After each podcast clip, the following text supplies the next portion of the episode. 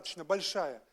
Я вот честно вам признаюсь, я вот, у нас 27 деканов, там, три пастыря, я иногда сижу в таком костюме и думаю, ну как я сюда попал? Ну как я сюда попал? Это такая серьезная церковь. И я сижу, там в хор, я сам встаю, и знаете, сижу, и мне, а мои друзья, они там на балконах сидят, и они мне всегда пишут смс -ки. Ну ты реально сюда не вписываешься. Ну ты реально сюда не вписываешься. Знаете, они все строго сидят, а я то так сяду, то так сяду, то еще и так. То и, так. и я понимаю, что ну вот как-то Бог определил, определил на служение, определил возможность служить церкви. И знаете, у вас очень серьезная такая тема Голгофа. Я не знаю вообще, как вы ее понимаете, или вообще, что у вас происходит, как вы ее проецируете в голове. Но я сегодня хотел бы говорить на очень важную тему, она очень важная. Я постараюсь так сказать, чтобы она была доступна. Но Голгоф – это то место, которое определит то, как ты шел до нее. Вот Голгоф, она все вскрывает. Она показывает то, как ты шел, то, что у тебя происходило, вообще, как ты шел, она все вскроет. И знаете, было место, когда все шли, но до Голгофы не все, во-первых, дошли. А на Голгофе вообще все вскрылось то, что было как бы, можно так сказать, не видно и непонятно. И я задаюсь вопрос, ну Христос, ты что, им раньше не мог сказать, что так все произойдет? И он вроде бы как бы и намекал, и говорил и тому же Петру, и он говорит, ты отречешься от меня. Он говорит, ну нет, нет. А потом, знаете, стоят на озере, и Христос ожидает этих учеников, таких расслабленных, в таком непонимании. И мне кажется, я бы задал бы вопрос ему, ну и сказал бы, ну что, Петрушка, так можно сказать, я же тебе говорил, отречешься, а ты мне нет, нет. Но он никогда ничего не говорил.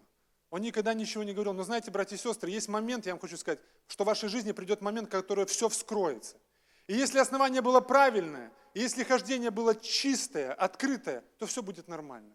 Но если вдруг что-то было не так, она все определит и вскроет. У Ганса Христиана Андерсона есть очень интересная сказка. Я в последнее время часто этот пример употребляю, потому что я даже книжку купил, детям читаю. Она называется «Снеговик». Она очень интересная.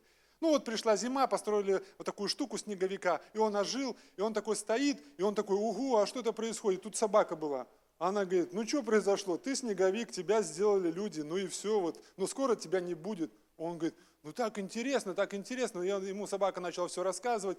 Ну, он говорит, ну вот это люди, а вот это ты. А я тоже там вот жил вот дома, там наших хозяева, но меня выгнали. А он, снеговик, говорит, а что там внизу в подвале какая-то штука горит? А он говорит, ну это печка. Это они, говорит, топятся, им тепло. Он говорит, а что меня туда так манит? Он говорит, оттуда, говорит, огонь там открывается. Он говорит, меня так манит. А пес говорит, ну какой-то ты странный. Ну что тебя туда манит? Это печка, ты снеговик. Если туда придешь, тебе край. Он говорит, ну меня манит туда, вот что-то тянет туда. Он говорит, ну странный ты какой-то. Ну, говорит, все это прошло, пришла весна, снеговик растаял, а внутри была кочережка от этой печки, которая шарики связывала. Внутри была кочережка. И пес такой сидит и говорит, ну теперь я понимаю, что тебя туда так тянуло. Вот, братья и сестры, я вам так скажу, у кого что внутри, того туда и тянет. И обманываться не надо. У кого что внутри, того туда и тянет. И если, дорогой друг, у тебя мир, и тебя туда тянет, и ты так говоришь, ну странно так, что меня туда тянет? Ведь все у меня вот так искушения какие-то меня все ловят. Вот что внутри, туда тебя будут и тянуть, в таких ты будешь компаниях.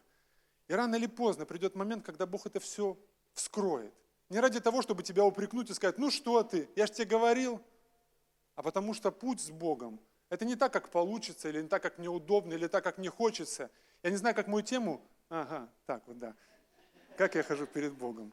Я просто такой проповедник, я вам скажу, что я не умею проповедовать по темам. Мне, э, Влад, ну скажи тему, ну скажи тему. Я думаю, ну какая тема, ну какая тема? И я ему говорю, ну давай напишем так. А потом думаю, это же мне надо теперь проповедь об этом говорить. Но знаете, я очень был внимательный всегда и понимал, что есть момент, который, братья и сестры, надо быть очень внимательны к своей жизни и быть честным перед Богом.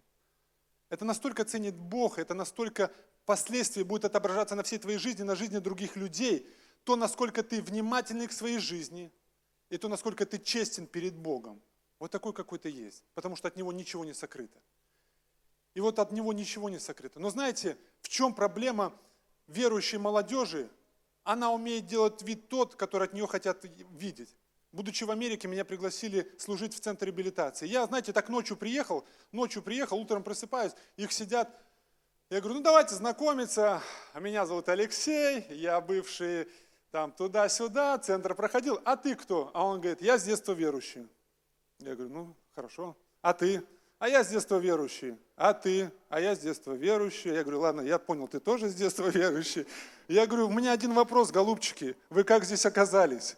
Центр реабилитации был предназначен для людей, которые не знают Бога, а вы же все знаете, вы как здесь оказались? Они говорят, ну так получилось.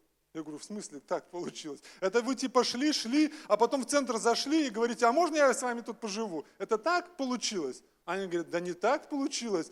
У меня отец епископ, у меня пастор, у меня такая штука. И говорит, мы просто жили, жили в церкви, мы были теми, какими нас хотели видеть, но внутри у нас совсем была другая жизнь, совсем другая жизнь. Но пришел момент, оно все равно все вылезло. Я наркоман, я наркоман, я наркоман. Я говорю, ну вы красивую игру сыграли. Красиво у вас получалось. Он говорит, да, я был, я был главный, говорит, в миссионерской школе. Наркотики продавал на парковке. А я был ответственный за группу прославления. И у нас тоже было все. И я говорю, и как у вас так получалось, интересно? И служить, и употреблять наркотики? Они говорят, да все просто, все с детства началось. Мы просто четко отбили структуру церкви и поняли, что от нас хотят родители – и мы начали выступать по той схеме, которую хотят от нас видеть родители. Знаете, когда я попал на реабилитацию, я это четко понял. Мы однажды сидели в бане, увидели у братьев такие колени, мозоли. И мы поняли, что это молитвенные колени. Это серьезные люди, которые очень много посвящали себя для Бога. И мы поняли, ну мы тоже такими хотим быть. Но это мозоли, которые были от общения с Богом. Что сделали мы, как люди, которые поняли, что мы тоже хотим быть верующими? Ну как? Это же надо как-то показать, и мы начали натирать на ковролине колени. Мы так их натирали, натирали, натирали. А вечером, так знаете, друг другу показывали. Покажи колени. Нормально, молитвенник. А ты покажи, нормально, проходишь. И мы поняли, что мы начали делать тот вид, который от нас хотели. Но реформация произошла внешне, но внутренне так мы и не поменялись. Мы сделали тот вид, который хотели от нас видеть. И когда нас поставили на дрова, я помню, только приехал на реабилитацию, нас поставили пилить дрова, и мы, так знаете, мы двухручкой, мы с Андреем ее тягаем, тягаем.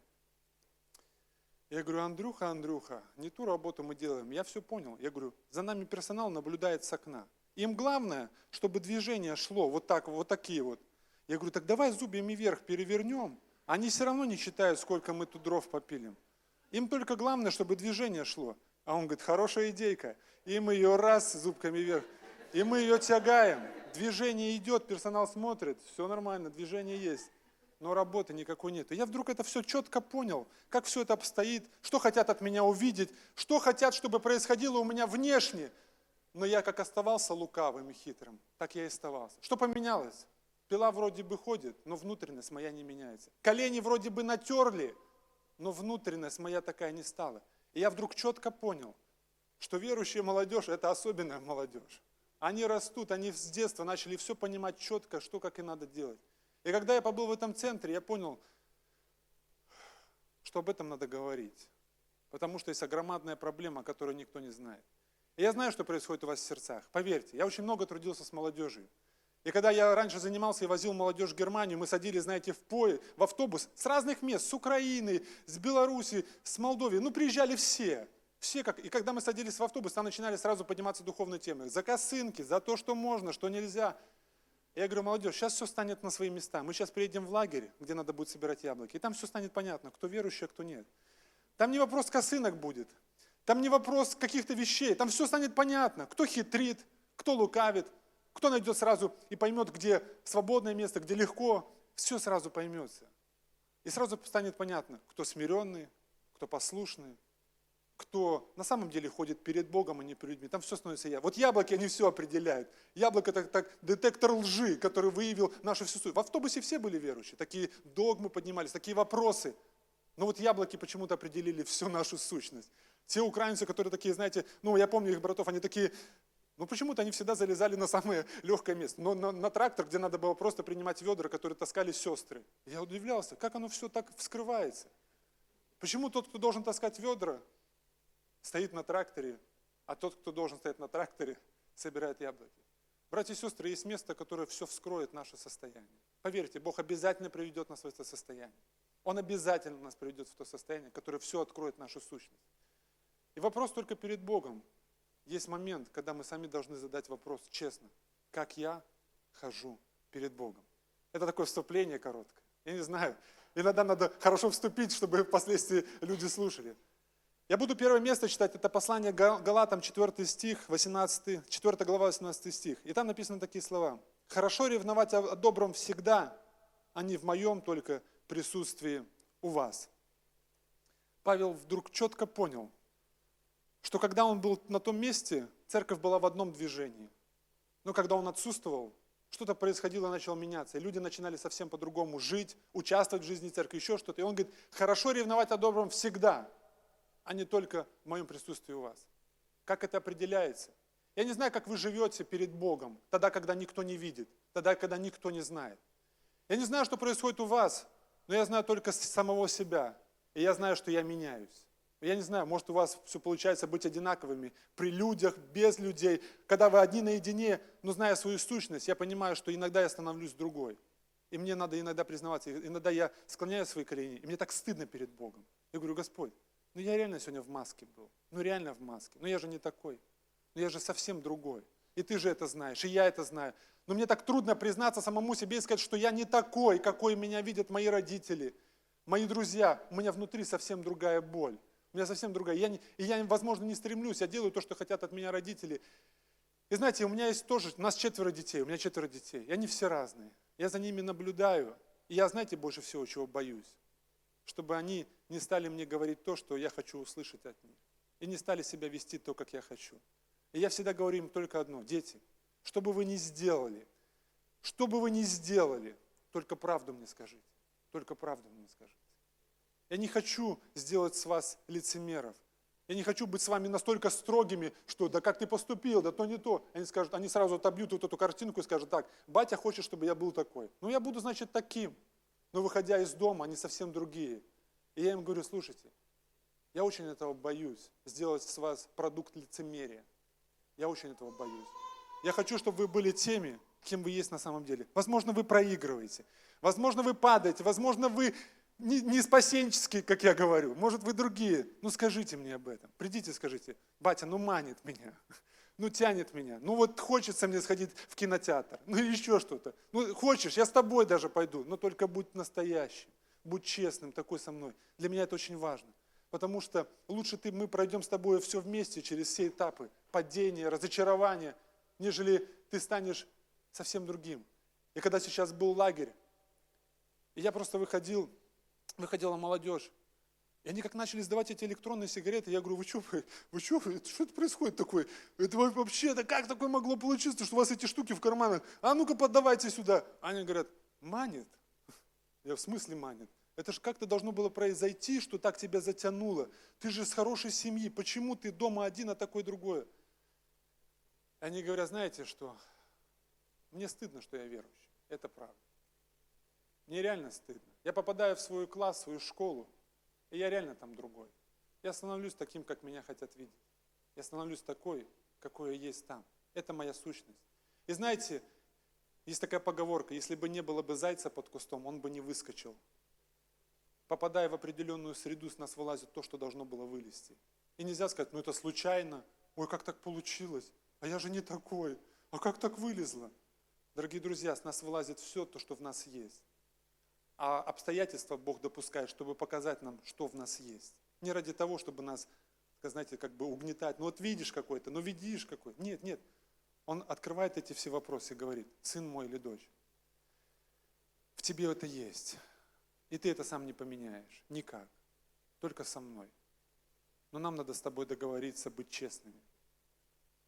Я могу поменять тебя, сам ты себя никогда не поменяешь. И все, что я допустил в твоей жизни, ради того, чтобы тебя унизить, ради того, чтобы показать, что оно в тебе есть. Оно прилепло к тебе. Но это мы можем вместе с тобой победить. Ты можешь пойти дальше. Я никого заставлять не буду. И ломать я никого не буду. Выбор за тобой. Но мы можем пойти по-другому. Как ты ходишь перед Богом? Такой вопрос, на который может ответить только ты. На него больше никто никогда не ответит то, как ты ходишь перед Богом. Знаешь только ты и Он, и больше никто. Потому что что, что происходит внутри, знает только Бог. И знаете, что меня удивляет, и я всегда был, меня восхищает те люди, которые, несмотря ни на что, они ходят искренне и честно перед Богом, несмотря ни на что. Знаете почему? Потому что они вдруг понимают, что они ходят не перед людьми, они ходят перед Богом. Однажды человек шел, увидел сумочку, увидел такую сумочку, и знаете, он такой подошел, такой по сторонам, раз, раз, ситуацию отбил, за сумочку, раз, и только голос сверху. Это электрика была сумка, он на столб залез, говорит, друг, ты наверх, говорит, забыл посмотреть. Сумочку оставь. Вы знаете, вот так вот мы живем иногда. Мы живем в обстоятельствах, ну вроде по сторонам посмотрели, но никто ничего не видит. Дорогие друзья, иногда мы забываем посмотреть наверх и, и вспомнить одну вещь, что там есть Бог, который за всем наблюдает. И перед людьми ты можешь ходить красиво и честно. И даже нос, как говорится, комар не поточит, но все так красиво. И мы только поудивляемся потом на советах, ну как так получилось? Ну как так получилось? Он же такой был человек, ну так все красиво было. А когда начинаешь раскручивать клубок, а там двойная жизнь, а там двойные стандарты, а там совсем другая жизнь, о которой никто не знал, только он и сам. Но пришел момент, когда Бог все вскроет. Потому что есть тайное, что обязательно станет явным. И от него никогда не сокрыться. Мы можем скрыть от людей, еще от кого-то, но обязательно придет момент, остановка, как мы говорим, та Голгофа, которая вскроет и покажет. Кто-то ушел, кто-то убежал, кто-то просто продал, а потому что пришел момент, когда это все вскрылось. И я думаю, Христос, ну чего ты не мог ему сказать раньше? Ну что ты ему сказал? Зачем ты вообще ему ящик доверил? Ты же знал, что он по-любому туда потянется. Ты что, перепутал? Или тебе не того человека подсказали? Ты же знал, что он вор. Ты кому ящик доверил? А знаете, зачем он ему доверил? Он тем самым показал, я знаю, какой ты есть. А вот теперь ты сам будешь определяться, но я в тебя верю. Но ты сам должен решить, будешь ты еще воровать или нет. Ты сам должен понять это. Ты сам должен это все пройти. Своруешь, ты обязательно придешь к концу. Это все равно все вылезет. Ты можешь брать, как будто никто не знает, потихонечку потягивать. Главное, много не брать, знаете, как говорят. Главное, много не бери, по чуть-чуть. Вот так и дьявол говорит, так ты сильно не залазь, ты по чуть-чуть, как все, потихонечку. Но придет момент, братья и сестры, оно все вскроется. Все. Все вылезет. Хорошо, если оно закончится просто покаянием, восстановлением и идти дальше. А есть моменты, когда люди просто уходят и больше не возвращаются. И случаев таких много. Почему? А потому что он больше не смог этого пережить и с этим никак сражаться. Я очень люблю жизнь Давида. Для меня это стал примером таким, который помог мне остаться до сего момента верующим. Я очень четко для себя это все уявил. Я не знаю, как вы, братья, но я, я четко для себя отбил этот момент, что я хожу перед Богом. Я очень четко это понял, очень четко. И в моей жизни были разные моменты. И Бог меня вскрывал, выявлял, все было. У меня был такой один момент, я люблю его напоминать. Так получилось, что у меня был такой, знаете, запинающий грех лукавство. Я очень такой был хитрый. Ну, я пришел с хитростью из мира, и я с ней же и продолжал идти по христианству. Выкручивать, крутить, там у меня это превосходно получалось. И никто не замечал. Я настолько красиво играл эту роль, и я вроде и тут, но внутри я понимал, что это гнильца во мне есть. И однажды Бог меня просто, ну так красиво сделал меня, так можно так сказать. Я вообще думал, Господь, ну это такое только мог ты сделать. Я работал на одном предприятии и утопил рабочую машину. Она новая была, Peugeot, я только три года был, я ее, короче, утопил. Я ее утопил, и говорю начальникам, ну я прошу прощения, а можно я ее заберу сам починю? Они говорят, ну конечно, там подушки повыстреливали, все. Я понимаю, что если они сейчас ее отдадут на сервис, ну я реально попаду на деньги. Я привожу братьям в центр и говорю, так, ковролин моем, все меняем. Они говорят, а с подушками что делать? Я говорю, я сейчас отдам, мне их обошьют, красиво, такие же, как будто как настоящие. А с ошибкой что делать? Ошибка говорит, что подушки выстрелены. Я говорю, братья, под панелькой заклеиваем черным изолентой. Все равно никто не узнает. Они говорят, хорошо, ошибочку заклеивают, я машинку привожу, все красиво, все обшито, ошибки не горят. Они говорят, ну молодец. И все сделал? Я говорю, все сделал. Думаю, что мог, сам внутри себя. Это, знаете, как говорят, это дедушка, ты служил, ну, что ну? Ну, не служил. Тут главное, главное правильно сказать. Я, ты все починил? Я говорю, ну. Говорю, ну не все внутри сам себя, но это же не сказал. И все, как бы все красиво, но машина не поехала. Я ее до, до работы довез, и она больше не поехала. И они говорят, слушай, ну давай теперь мы будем ремонтировать. И вот, а я был поваром, и я кормил весь, весь отдел начальников, весь отдел. И так получилось, что собрался он. Они никогда не собирались, они все собрались. У них какой-то вопрос, и они все на кухне собрались и решают какие-то вопросы. И тут входит главный механик. Раз, а он уже машину разобрал, и при всех, Алексей, Алексей, а как так получилось? Ошибка-то скотчем заклеена, и они все на меня раз. Я думаю, Господь, ну ты меня конкретно подставил. Ну почему так? Ну почему в этот момент? Ну чего нельзя было раньше? И я, мне, мне так хотелось аж, аж просто провалиться сквозь землю. Я думаю, ну неужели по-другому нельзя было? И я понимаю, что был момент, когда Бог мне Духом Святым показывал, в тебе есть то, что не нужно. Давай с тобой поменяем. А я говорю, да нет, Господь, я как-нибудь потом, ну, пожалуйста, ну, окей, хорошо. Пришел момент, когда он все вскрыл. Мне стало так стыдно, все перед всех. А я же такой верующий был перед всеми, братья там, все так красиво. И тут все вдруг вылезла какая-то гниль. Они такие, Алексей, как ты мог? А я говорю, как я мог? Я говорю, сам не, не понял, как я так... А сам понимаю, да все ты мог, все ты мог, это твоя сущность, чего ты не мог. И знаете, я вот сижу и думаю потом вечером, мне так стыдно, я говорю, Господь, ну реально спасибо, ну реально спасибо. По-другому я бы не понял. Вот я реально бы по-другому не понял. И в этот момент я вдруг четко понял, что мне надо ходить перед Богом, не перед людьми. Мне надо что-то поменять в своем богословии, в своем понимании, в своем хождении. И когда я читал момент, я, для меня это пример жизни Давида. Я никогда не знаю, что вы поняли, это лично для меня ответ. Я никогда не мог понять, почему Бог его выбрал, за что. Наград у него до этого не было особых. Ничего особенного там мы не находим. Мы находим только одно, когда мы в первой книге Царств читаем 16 глава, 6 стих. «И когда они пришли, он, увидев Иава, сказал, верно сей пред Господом помазанник его. Но Господь сказал Самуилу, не смотри на вид его и на высоту роста его.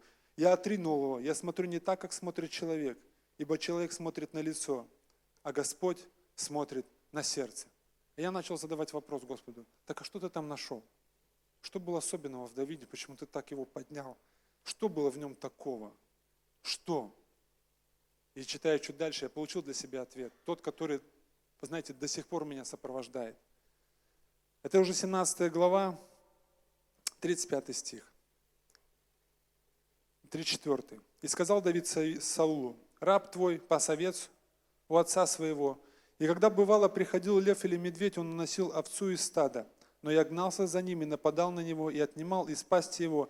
И если он бросался на меня, то я брал его за космы и поражал его и умерщвлял его. И льва и медведя убивал раб твой, и с этим филистимлянином необрезанным будет тоже, что с ними, потому что, потому что что так поносит воинство Бога живого. И сказал Давид Господу, Господь, который избавил меня от льва и медведя, избавит меня и от руки этого филистимлянина. И сказал Саул Давиду, иди, и да будет Господь с тобою.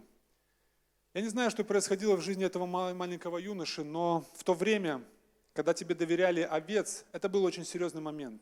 Это не было просто так, знаете, типа, ну иди попаси, получится, не получится. Все понимали, что в то время 100% приходил лев и медведь, и он по-любому забирал. К нам приезжал миссионер из Африки, он говорит, они же реально, у, у, них, у, у них отсутствует с самого детства инстинкт сохранения. Батька доверяет сначала тебе одних пасить, а через какое-то время коров. А коровы это для них все, это содержание всей семьи. Коровы нету, семья погибает. И эти дети, они с самого детства, у них просто отсутствует инстинкт сохранения. Они как бы приходят медведь, он там показывал, а он там им, они ноги перебивают, еще что-то. Ну, потому что они понимают, что если они сейчас вечером придут и скажут батьке, коровы нету, батька скажет, уходи там, где и корова, как бы ты нам больше не нужен. У них реально отсутствует инстинкт сохранения, они просто их догоняют и как бы реально свое забирают. И вот представьте Давид, этот молодой юноша, как он ходил перед Богом? Он настолько был честен и верен перед отцом. Ведь отец ему доверил овец. Доверил же. Он же не мог вечером прийти и сказать. Может, кто-то из нас и мог. И я думаю, что я был бы первый. Я бы пришел вечером и сказал бы, батька, у нас минус 10 сегодня. Ну реально, ты же понимаешь, ты же здравый человек. Приходила эта штука, короче. И я реально просто десятку пришлось отдать. Он меня сегодня обокрал. Ну ты, лучше я жив, ну, минус 10. На следующий день бы, я бы еще пришел бы и сказал, батька, сегодня другая штука приходила, пятерки нету, пришлось отдать. Я думаю, что если бы я так походил бы, мне батька бы потом сказал, сынок, можешь не выходить, у нас больше никого нету, ты обворован полностью, все, у нас больше никого нету. Но Давид понимал, что есть тот, кто обворовывает. И мы знаем, кто нас, братья сегодня и сестры, кто нас сегодня обворовывает. Он обворовывает нам, нас то, что доверил нам Отец. А знаете, что нам доверил Отец? Он доверил нам нашу жизнь. Он доверил нам нашу жизнь, наше время, наши годы. Он доверил нам ее. Я не знаю, как вы склоняете вечером колени перед Богом, но бывали моменты, когда я склонял искренне перед Богом и говорил, Отец, меня реально сегодня обворовал дьявол. Я честно признаюсь, я обворован. Я не смог посражаться за ту чистоту, за те истины, за ту правду. Я реально сегодня проиграл. Я обворован. И если ты в меня еще веришь, то доверь мне, пожалуйста, следующий день. Я хочу этот день побед... пройти в победе. Я хочу быть другим. И вставая утром, я говорил, Господь, я, знаю, я не знаю, с чем я сегодня встречусь, но я реально хочу побеждать. Я не хочу просто ходить двойной жизнью. Я не хочу, видимо, создавать вид побеждающего, а внутри понимаю, что я проигравший. Я не хочу так ходить. Можно же было ходить, знаете, как я сейчас был в репцентре, и там братьев, там такой центр, их, их, посещ... их, их отправили троих э, заготавливать сено для коров. И они каждый день брали собойчики хорошие и шли заготавливать. И каждый вечер они приходили, братья спрашивали, ну как идет подготовка? Они говорят, все хорошо, все хорошо идет, все хорошо идет. А, через, а когда уже надо было идти трактором ехать, все забирать, они же там вроде полностью, они за два дня все съезжают, приезжают на поле, а там ничего не заготовлено. Ничего. И они говорят, это было просто все. У нас, говорит, такое хозяйство. А эти три человека, молодых парня, ходили и обманывали, говорили, что все хорошо, все хорошо. А на самом деле там было все гораздо плохо. И когда пришел день, все вскрылось. И от этого пострадали все. Пострадали мы, потому что у нас не было заготовлено. Эти люди, они просто ушли в таком состоянии. И мы поняли, что эти люди, они делали вид такого благочестия, но силы его отрекшиеся. Но внутри там было совсем другое. Братья и сестры, я не знаю, что происходит в ваших жизнях. Я могу только догадываться, потому что я очень много работаю с молодежью. Работал. Сейчас у меня совсем другой этап. К нам сейчас приходит неверующая молодежь. И они мне очень нравятся. Знаете в чем? Они говорят то, как есть. Они очень искренние. Им все равно, что я о них подумаю. Верующая молодежь, они заложники чьего-то мнения. А что обо мне подумают? А что обо мне скажут? Иногда, когда просишь выйти помолиться, ага, а потом будут говорить. И всю жизнь ты живешь и думаешь, а что обо мне будут говорить? А что обо мне будут думать? А вдруг они что-то еще? А она вот мне понравилась, а если я сейчас выйду, она скажет, ага, он выходил, э, значит, у нее что-то есть, какая-то штука, значит, я за него замуж не выхожу. И мы вот все сидим, и у нас в головах вот такие какие-то мысли непонятные. Мы друг друга проецируем, думаем, и мы вот друг другу играем эти штуки, эти роли. А у нас внутри совсем другая жизнь, братья и сестры. Но это я честно вам говорю. Я же знаю, о чем я говорю, потому что я такой же, как и вы. Я знаю, что это такое происходит. Но есть момент, когда мы можем просто признаться перед Богом, какие мы есть на самом деле. Это будет совсем другая жизнь. Это будет благословением. И когда я сидел вот там вот среди братьев, серьезные браты, и я сидел и говорю, Господь, как я вообще здесь оказался? Я два раза был на реабилитации. Я пришел из мира. Это в церковь практически все с детства верующие. Как я вообще здесь смог оказаться? Я же не самый лучший вариант. Может, у тебя там ты что-то попутал в своих там этих штуках. Может, ты хотел вытянуть Федю Ковганку, например, а, а мы рядом с буквой К стоим, и ты меня вытянул. Ну как такое произошло, что я сижу здесь, я два раза был на реабилитации, я не самый честный человек. Ты знаешь, что у меня происходило внутри, как я здесь оказался? И стоя на молитве, я просто услышал четко. Ты просто старался ходить передо мной честно. А братья и сестры, так и было. Я, я признаюсь перед Богом. Все свои падения, все свои недостатки я приходил и просто говорил, Господь, я реально проигрываю, проигрываю, и я реально проигрываю. Я не знаю, нужен ли я тебе, но Бог поднимал меня и говорит, сын мой, мы все исправим вместе с тобой. Все можно исправить. Пока на пути все можно исправить. Если ты готов меняться, то мы, я с тобой. А если готов обманывать, то поверь, меня рядом не будет. Как бы ты ни хотел, ты, как бы ты ни уговаривал, меня никогда рядом с тобой не будет, если ты думаешь, что я пойду на твои уловки. Никогда. А вот если ты честен, то я обязательно тебе помогу. Обязательно. Но только надо признать свое состояние перед Богом, свое хождение и свои моменты. И сказать, да, Господь, оно все есть. И я с этим реально не справляюсь. Я реально с этим не справляюсь. Мы будем сейчас молиться, братья и сестры. Я уеду в свои Барановичи, буду там дальше жить, радоваться. Вы останетесь, вы тоже вернетесь в свои дома. Я не знаю, что останется в ваших сердцах, но запомните одну, одну важную вещь. Мы ходим перед Богом, не перед людьми мы ходим перед Богом. От Него ничего не сокрыто. мы никогда не сможем ничего от него скрыть. Мы никогда не сможем его обхитрить. Мы никогда не сможем его уговорить на наши планы, на наши стандарты. Придет Голгофа, братья и сестры. Придет момент, когда все вскроется. Все. И написано, когда он встретился глазами с Петром, он вдруг расплакался. Знаете почему? Потому что в глазах не было осуждения. Не было в глазах осуждения сказать, Петр, а что ты меня так предал? Там не было осуждения в этих глазах. В этих глазах он увидел только одно, я все равно тебя люблю. Как бы ты меня не предал, я все равно тебя люблю. Но только, пожалуйста, не оставляй меня. Мы с тобой обязательно все сможем пройти.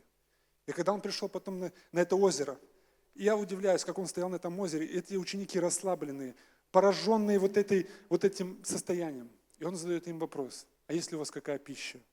А другого вопроса нельзя было задать. Что такой вопрос странный, есть ли у вас какая пища? А почему не сказать, ну что, я же вам сказал. Христос всегда заботится о нас, всегда. И вдруг приходит Петр, и он задает ему только три вопроса.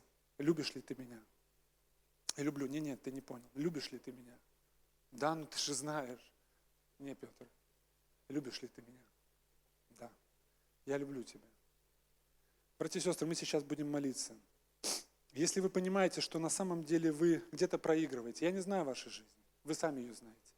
Но если вы чувствуете, что в чем-то вы проигрываете, это то место, когда мы можем просто сюда прийти, склониться и сказать, Господь, все, я наигрался в эту игру, я хочу дальше ходить перед Тобой. И я понимаю, что выход, он не решает всех проблем. Я бы с удовольствием бы помолился за вас всех, чтобы вы стали сразу другими. Но так не получится. Ну так реально не получится. Но выход определит ваше решение дальше начать меняться. Вы не станете сразу золотыми, так сказать. Но вы обозначите свою позицию перед небом. Что, Отец, я хожу перед Тобою, и Ты отдал Сына за меня.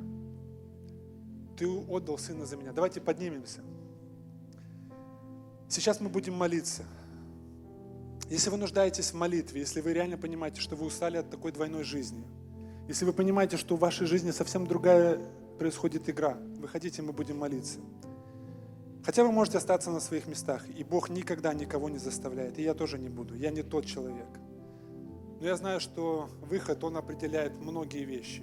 И я сам много раз так делал и делаю до сих пор, поверьте мне. Хотя я служитель церкви, но я сам до сих пор многие вещи выхожу перед Богом и говорю, Господь, есть у меня но ты меня прости. Пусть нас всех Бог благословит. Закрывай глаза, мы молимся. Если кто-то нуждается в молитве, выходите, мы будем молиться, чтобы Божья благодать, она дальше начала совершаться в нашей жизни. Отец, во имя Иисуса Христа, Господь, мы ходим не перед людьми, Отец, мы ходим перед Твоим живым лицом, Отец. От Тебя ничего не сокрыто. Я знаю, что если бы Ты сейчас просто начал бы высвечивать даже на экран нашей жизни и показывать, что есть то и то, но Ты так никогда не сделаешь. Потому что Ты желаешь нас не сломать, Ты желаешь нас поменять. Боже, во имя Иисуса Христа, рабида чалтур лебеда скиндер, кробида чалтус, альбида лаутус, аллилуйя, слава Тебе, великий Господь и Бог наш. Во имя Иисуса Христа, Господь, да будут разорваны всякие вот эти, Господь Боже, Твои, Господь Боже, Господь, эти демонские оковы, которые, Господь, сжимают людей и говорят, да ничего страшного, да как-нибудь разберешься. Всяческий стыд да будет удален на этом месте, чтобы не было стыда, который бы не позволял, Господь, выйти из... А вдруг обо мне что-то подумают, Господь? Боже, главное, что Ты подумаешь о нас. Люди будут думать по-разному на протяжении всей жизни. Они даже будут на что-то находить. Но Ты всегда смотришь на нас по-другому. Ты находишь всегда на что-то доброе, несмотря на то, что, Господь, мы оступаемся и падаем. Но Ты всегда все равно нас поднимаешь. Ты всегда нас все равно, Господь Божий, подводишь к этому месту, когда, Господь, задаешь нам а тот и тот же вопрос. А любишь ли Ты меня? Отец, я прошу Тебя, Господь, пусть этот вопрос сейчас прозвучит в сердце каждого из нас. А любишь ли Ты меня? Если мои слова говорят «да, люблю», а жизнь говорит «нет», то, Господь, это то место, когда мы можем искренне признаться и выйти и сказать, Господь, я люблю Тебя, но внутри меня происходит другая боль, другие обстоятельства, там совсем все по-другому. Во имя Иисуса Христа, Боже, благослови. Аллилуйя, слава Тебе, дорогой наш небесный Господь и Бог наш. Боже, просто прошу, Господь, исцели, Господь, израненные сердца на этом месте. Боже, выяви все наружу, то, что было сокрыто уже годами, Господь. То, что, Господь, просто закапывалось, Господь. Во имя Иисуса Христа, да придет Твоя победа на этом месте, Господь, да придет Твое освобождение, да придет Твое, Господь, Боже, исцеление во имя Иисуса Христа. Боже, я молюсь Тебя, Господь, за каждого, кто на этом месте. И я знаю, что есть те, которые постеснялись выйти. Я знаю, что есть такие. И они как бы думают о другом и думают, ну не в этот раз. Или я не готов, Господь, но я прошу Тебя, Господь, просто прикоснись к ним на этом месте, Боже, и коснись их сердца. Дай им пережить то, что Ты все сделал для нас. Ты ничего не сокрыл. Ты сделал все, Господь Боже, чтобы мы сегодня жили. И Твоя благодать, она может действовать только через чистые сосуды. Не там, где есть что-то сокрытое, ложь, нечистота. Но Ты всегда берешь, Господь Боже, сосуды, угодные для употребления. А угодные это не просто с какими-то талантами еще, но это сосуды, которые, Господь, стараются ходить в чистоте и святости перед лицом Твоим. Господь, во имя Иисуса Христа я, Боже, благословляю все это место. Я благословляю, Господь, эту молодежь, которая сегодня, Господь, живет перед лицом Твоим. Прошу, во имя Иисуса Христа, да придет Твоя, Господь, победа, Господь, во имя Иисуса Христа, да придет Твоя свобода, Боже, благослови. Отец, Ты дорог для нас. Ты дорог для нас, Господь, Боже, во имя Иисуса Христа, я прошу, во имя Иисуса Христа, исцели, Господь, наши израненные сердца грехом. Иногда в этих жизнях наших столько всего ненужного, столько всего неправильного. Но помоги быть честными пред лицом Твоим, склонять свои колени и говорить, Отец, меня обворовали. Меня реально обворовали. И Ты знаешь об этом. И помоги, Господь, не ходить с двойными стандартами, с двойными масками, Господь. Помоги нам не жить двойной жизнью, в которой нету никакого смысла. В ней нету никакого смысла. И мы можем быть сегодня перед людьми в красивом состоянии. И вроде бы у нас все хорошо и нету никаких проблем. Но склоняя свои колени, мы понимаем, что мы пораженные. И в нас есть то, что, о котором никто не знает. Какие-то связи мирские, мирские общения. Все это мирское, оно просто прилипает в нашей жизни. И мы начинаем с этим жить, оправдывая, что ну так все живут, ничего в этом страшного. Но, Господь, Ты не желаешь этого. И сегодня тот день, когда Ты просто предлагаешь нам расстаться со всем этим. И сегодня это наша Голгофа. Когда мы можем просто уйти, обернуться разочарованные, подумать, ну не так я хотел. Или просто склонить свои колени и сказать, Господь, прости. Отец, это сегодня остановка для нас, когда мы можем разобраться с самими собой, пред лицом Твоим, и сказать, Отец, Ты и так все знаешь, знаешь, какой я, Ты знаешь, что там происходит, прости, прости меня, пожалуйста. Я не хочу так больше жить. Я не хочу полуправды, я не хочу полужизни. Я хочу быть вполне посвященным и преданным для Тебя. Отец, я благословляю всех тех, кто сегодня вышел, не постеснялся. Тех, кто нашел силы признаться пред лицом Твоим и сказать, да, оно все было и есть, но я хочу жить по-другому, я не хочу так больше жить. Я устал от этой двойной жизни. Я уже благословляю таких молодых людей. А кто не нашел сил и остался на своем месте, мы также благословляем и просим, Боже, благослови. Благослови тех, кто просто остался на своем месте, но искренне открыл свое сердце и сказал, Господь, мне очень тяжело сейчас обозначить свою позицию, но я нуждаюсь в Тебе. Я прошу благослови таких людей, чтобы пришел тот момент, когда они искренне откроются перед лицом Твоим, когда они захотят пойти этот путь вместе с Тобою, не с какими-то, Господь Боже, ненужными вещами, но только с Тобой. Боже, во имя Иисуса Христа я благословляю, Господь, всех нас. Я благословляю, чтобы Твоя рука и помощь, она сопровождала нас. Я знаю, Господь, когда мы будем ходить перед лицом Твоим, это будет заметно всем. И люди, которые будут соприкасаться с нами, они будут получать благословение. В своей жизни мы будем получать благословение, радость, понимая о том, что мы честны перед лицом Твоим. Господь, во имя Иисуса Христа, да будет Твоя благодать над каждым из нас. Благослови нас. И еще раз прошу, прости. Прости, где были не таковы. Боже, благослови дальше все это служение, еще завтрашний день. И мы просим, чтобы Твоя благодать, она действовала, и чтобы Слово Твое, оно совершало свою работу внутри каждого из нас. Но мы Тебя за все благодарим, мы прославляем Твое святое имя. А Тебе за все да будет слава, великий Бог, Отец, Сын и Дух Святой. Аминь.